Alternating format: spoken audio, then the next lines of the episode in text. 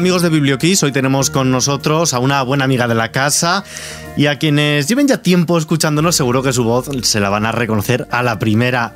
Irene Junquera. ¿Qué tal? ¿Cómo estás? Bienvenida de nuevo a tu casa. Muchas gracias. No sé si me van a reconocer la voz hoy, que parezco Blas, de Epi Blas, pero vamos a hacer lo que podamos. Bueno, no pasa nada porque hoy vienes a contarnos una muy buena noticia. ¿Cuál es? Pues que, que saco mi primera novela. Todo el tiempo que nos queda, que nos vamos a encontrar. Jope, qué pregunta tan, tan obvia y tan difícil a la vez. Bueno, em, pues nos vamos a encontrar una novela eh, que que, habla de, la historia de Elena, que puede ser la historia de Ismael o de Irene o de cualquiera, porque al final es una historia de una, del recorrido vital de una niña, luego mujer, en el Madrid de los 60, 70, eh, que tiene que ir a, a, estudiar a Madrid con su tía, porque sus padres no pueden hacerse cargo de ella, ¿no? Una historia que probablemente hayamos escuchado en nuestro entorno alguna vez, pero al final es una historia de, intentar romper cadenas, romper con lo establecido. Em, pues Elena quería ser escritora en un mundo, en un momento, en una época en la que no es que no pudiera ser escritora, es que era difícil que trabajaras, ¿no? Siendo mujer. Em, y cómo ella estaba pues bajo el yugo de su tía, luego bajo el yugo de su marido y un poco cómo, cómo intenta su evolución, ¿no? Cómo intenta ir escapando de todo esto. Retos y dificultades de una mujer en los años 60 en el Madrid franquista, en esa época, muchos retos, muchas dificultades, muchas prohibiciones. ¿Cómo se las apañó tu personaje para solventarlas, para ir serpenteándolas? ¿Quieres que te haga spoiler, eh? un, poquito para enganchar, si no... A ver, al final es un poco... Eh, la historia, em, a lo que me refiero es que puede, ahora te cuento, ¿no? Cómo, cómo serpentea Elena, pero mm, me gusta trasladarlo a esta época y pensar que, esos yugos que tenía ella en ese momento, esas mil barreras, las tenemos ahora nosotros. Y si no es eh, una empresa, es el miedo, es tu jefe, es eh, tu inseguridad, o sea, hay mil cosas, ¿no? Pues Elena va creciendo, va evolucionando y va tomando conciencia cada vez más de lo que quiere, de, que tiene que poner límites, de cómo hacerlo, de cómo quererse más. Eh, es un trayecto muy complicado y le pasan muchas cosas pero, pero aprende, va aprendiendo de todo y se ve una evolución brutal en ella, de cómo empieza esa niña cándida y cómo, cómo acaba, ¿no? Además, ella no está sola, por el camino nos encontramos también a los dos grandes protagonistas masculinos de la novela. Mateo y Javier. Pues mira, Mateo es un chico guineano que imagínate, ya se juntan varios factores un poco raros en esa época, ¿no? Que hubiera un chico negro en este caso, eh, que, es el primer amor de Elena, eh, el chico que le hace engancharse todavía más a la lectura y a la escritura, con el que comparte pues aventuras hasta que se tiene que separar de él, un poco las circunstancias les separan les obligan incluso. Y luego aparece en escena Javier, que, que será su pareja, el padre de su hija, y como todos los personajes, pues tiene dos caras, ¿no? No todo bueno ni todo malo, pero, pero Javier tiene algunas cosas malas que, a las que tiene que hacer frente Elena. Además, esta novela, además del Madrid de los 60, ¿qué otros lugares nos vas a llevar? Bueno, pues empieza en, en un pueblecito de la Sierra de Gredos, que es un pueblo de mentira, se llama Lomares, no existe, pero bueno, eh, es, en mi cabeza es el pueblo de mi madre, ¿no? Que es un mm. pueblecito de la Sierra de Gredos. Luego eh, toda la familia se van a Asturias, a una ciudad que puede ser Avilés, eh, una ciudad pues en crecimiento, donde iba muchísima gente a mm. trabajar en la industria de industrialización. Exacto. Mm. Y luego en Madrid. Y Madrid es pleno centro de Madrid, en la calle Hileras, Bordadores, la calle Mayor, la Plaza Mayor, Puerta del Sol. ¿Cómo ha sido ese proceso de documentación para redescubrir tu Madrid, de, pero de hace 50 años? Bueno, es que mis, mis, abuelos vivían ahí, en la calle San Felipe Neri, que es donde está el colegio, en esta novela. Eh, y claro, en mi cabeza tengo muchísimos recuerdos de cosas que yo he vivido pero efectivamente no es lo mismo en los años 90 que viví yo a los 60, ¿no? que vivió mi madre, y el proceso de documentación ha sido con ella, ha sido con ella, con mis tíos, em, pero ya no solo de cómo eran las calles antes, sino de cómo se hablaba antes, cómo te dirigías a tu tía o a tu directora o a tu profe o, qué comíais. tratar de tú sería, vamos, una herejía casi. Sí, por o ejemplo. por ejemplo, ¿tú sabes lo que comían eh, en esa época? Pues si me preguntas a mí, en mi pueblo era cocido. Sí, todos los días. Todos los días. día sí, día también. Claro, yo imagínate que ponía que comen un filete de ternera, ¿no? Como algo súper normal y mi madre me decía, no, hombre, filete de ternera, ya te digo que es raro. El, domingo y, el primero de mes. Claro, entonces, bueno, esas cosas me ha ayudado mucho mi madre y también mi cabeza, ¿no? Porque conozco muy bien esa zona y sí que las calles y eso, bueno, han cambiado, pero tengo muchos recuerdos. Además, mm, hemos estado hablando de este Madrid de los, de los 60 con la ayuda de tu madre, tu abuela, tu tía, el de los 90, que es el que has vivido tú, y el que estamos viendo ahora, el de los 2020. ¿Cómo has abordado esos temas que que denuncias en esta, sí, podemos decir denuncias, en esta novela, pero que también hoy siguen copando titulares y llenando las páginas, no sé, maltrato, racismo.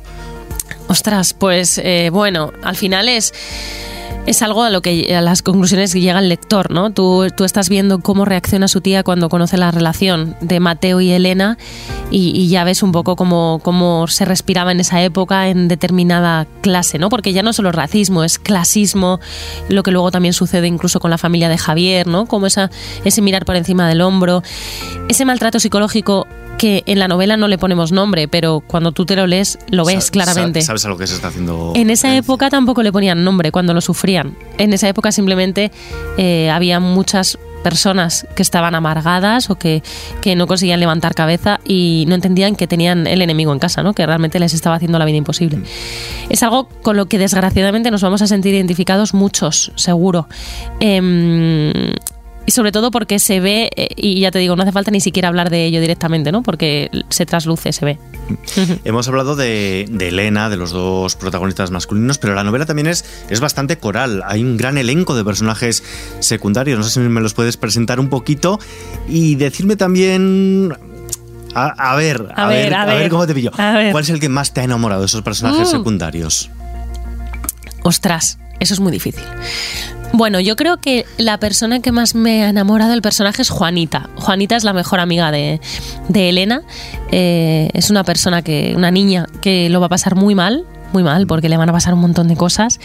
Y es la que siempre anima a Elena, la que le abre los ojos, la que le hace moverse, la que le hace bailar, la que le hace eh, vivir. A, pesar de las adversidades. Claro, es un poco como eh, Elena es muy buena y, Juanita es como esta persona vivaz, ¿no? Que necesitas un poco mm. al lado a veces para despertarte y para decirte, eh, espabila. Exacto.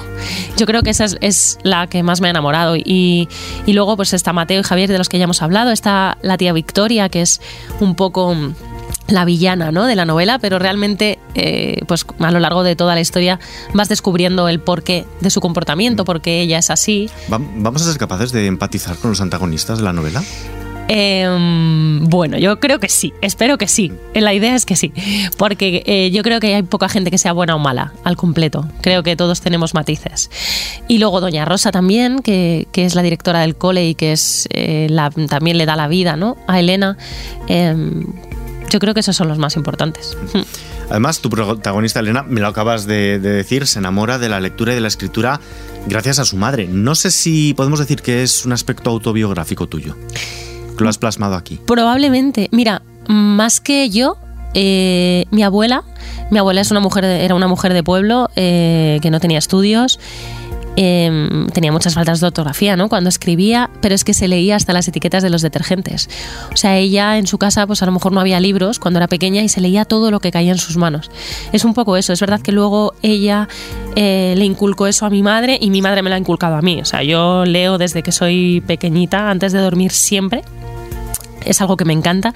Y sí, podemos decir que eso es autobiográfico. Sí, ¿y qué más partes tuyas Irene vamos a encontrar en, esta, novela? Aparentemente ninguna, pero yo creo que si te pones a rascar un poco, si el libro se lo dio a un psicoanalista, seguramente empezará a decir, mm, aquí veo tus miedos, tus inseguridades y tus cosas, ¿no?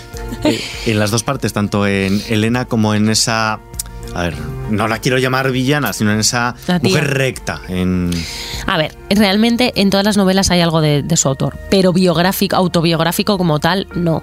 Salvo los escenarios y el hecho de que mi madre eh, pues se fue a vivir con su tía porque las circunstancias obligaron, eh, el resto es todo inventado, ¿no? Pero sí que, claro, joder, al final eh, yo tengo unas experiencias, unas vivencias y he vivido unas cosas en mi vida, unas historias que por supuesto seguro que tienen algo, pero realmente así no, no lo va a leer alguien y va a decir, ah, mira, esto. Mira, esto sí. Esto. ¿De dónde surgió la idea de, esta novela y qué es lo que te animó a publicar? Bueno, em, yo tuve una reunión con, un editor, Emily, de, Planeta en ese momento, eh, en el que me propuso escribir, escribir una novela. ¿no? En un principio yo pensaba que quería que escribiera el típico libro que me lo habían ofrecido más veces, de la mujer dentro del periodismo deportivo, tal, algo más así, ¿no? Más, más ensayístico. Pero a mí no me llamaba nada la atención. Y él me dijo, no, no, queremos que escribas una, una ficción. Y dije, oh, esto me encanta, me apetece. Como una vía de escape de tu día a día más al periodismo deportivo. O sea, ¿qué me leería yo? Yo me leería una novela de ficción. Me gusta muchísimo leer esto, ¿no? Y, la idea, pues, eh, mi madre me había contado tantas cosas de su infancia y hay tantas cosas eh, de su forma de ser que vienen marcadas por todo esto que, me apetecía contarlo y también me parecía como un homenaje a todo ese Madrid que a mí me enamora. Esta mañana he estado, por ejemplo, en el centro, en, en la Plaza Mayor, y ahora ha cambiado mucho porque, bueno, por desgracia, aunque esto va a sonar fatal, pero hay mucho turismo, hay mucha masificación. Pero hace años, cuando yo era pequeña, era todo como más puro, ¿no? Eh, lo que es el Madrid mm. castizo. Eh, y me parecía un homenaje, un homenaje bonito y no sé, es una historia que me apetecía contar. Sí, pero además el fútbol también está muy presente en la trama. También. Y mira, en la trama está presente en la forma de, del abuelo, ¿no? Bueno, del padre de Elena, que le gustaba mucho el fútbol, comparte con él eso, que van al Bernabéu, a Mancio, Di Stéfano. En mi caso era mi abuela a la que le gustaba el fútbol, que eso es todavía más llamativo. Pero mm, sí, me apetecía introducirlo de alguna forma, un guiño, porque yo creo que el fútbol está siempre ahí y más en mi vida. Entonces, eh, ¿por qué no? Tenía que estar, exacto.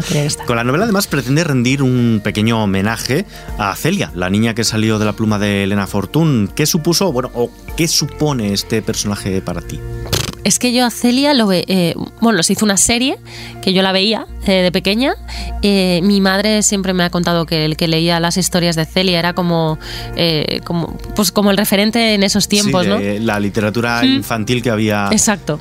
Y me, me, gusta mucho ese personaje, el de Celia. Me recuerda mucho a, Elena. Quizás Elena es más naif todavía que Celia, pero sí que, sí que me parecía bonito. Y además Elena Fortún, que es una, una escritora que no lo tuvo tampoco nada fácil para escribir eh, todo lo que hizo. Eh, al principio tenía que escribir a escondidas. Me parecía, me parecía algo muy chulo y, muy coincidente con, con, la sí, historia. Con Elena, que también escribe a escondidas, publica con, con seudónimo, un pequeño spoiler ahí. No, sé si te has planteado tú también, cuando te has lanzado ahora esta nueva carrera literaria, escribir con seudónimo. No, a ver, escribir con mi nombre es un arma de doble filo, ¿no? Por un lado, tú puedes decir, eh, bueno, pues ya por pequeña notoriedad que tengas, ya no, no, partes de cero, ¿no? Pero bueno, también es verdad que habrá gente a la que ver mi nombre en portada le condicione para mal, seguro, porque es imposible que bien a todo el mundo. Eh, pero me da igual me da igual, porque me apetecía muchísimo escribir. Esta es un libro hecho con tantísimo cariño y tanto amor y tanto trabajo detrás que creo que al que se lo lea le va a gustar. Más allá de los prejuicios y puede llegar a verlos, pero vamos, yo estoy muy orgullosa. Sí, además acaba de, salir el horno, si vamos a las librerías tocamos, está, está, calentito todavía.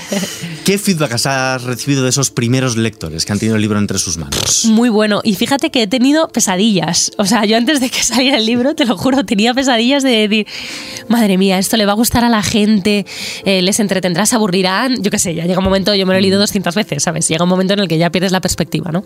Y toda la gente que se lo ha leído, eh, el feedback eh, que he tenido es muy bueno. De hecho, tengo un amigo que me decía, jo, es que estaba, cuando se lo di, me dijo, em, ¿te digo la verdad cuando me lo lea o no? Y le dije, por favor, totalmente, quiero que seas sincero 100%.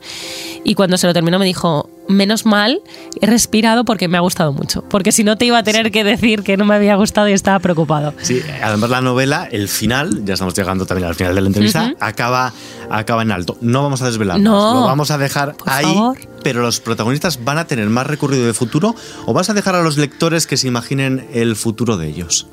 Ya veremos. Eso, eso también no tenemos que dejar en el aire nosotros. Lo dejamos ahí. ¿Deseando firmar libros? Ir a, ir a firmas de libros, deseando la Feria del Libro de Madrid. Muchísimas ganas. Es algo que. Yo he ido a la Feria del Libro de Madrid desde que tengo uso de razón. Así que estoy deseando a la Feria del Libro de Madrid y a la que sea. Y ya por ir acabando, ¿qué te estás leyendo en este momento? ¿O qué libro nos quieres recomendar? Aparte del tuyo, claro está. Pues mira, yo ahora tengo entre ceja y ceja eh, los libros de Paloma Sánchez Garnica.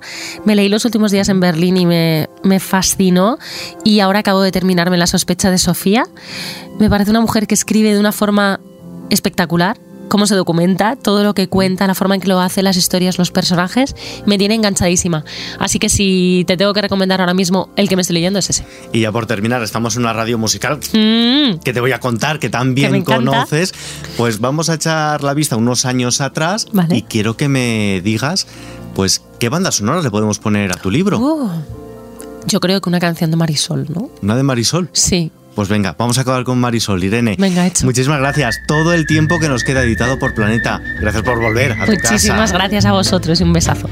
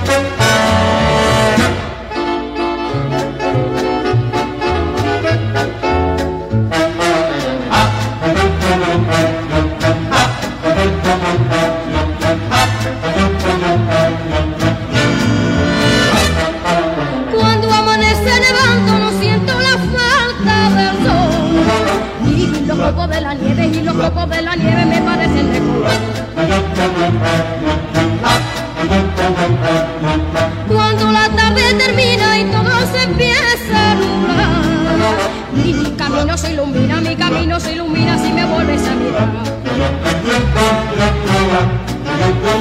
Estando contigo, contigo, contigo, de pronto me siento feliz. Cuando te miro, te miro, te miro, me olvido del mundo y de mí. Qué maravilloso es quererte así. Estando contigo, contigo, contigo, me siento feliz. Estando contigo, contigo, contigo, de pronto me siento feliz. Cuando te miro, te miro, te miro, olvido del mundo de mí. Qué maravilloso es quererte así.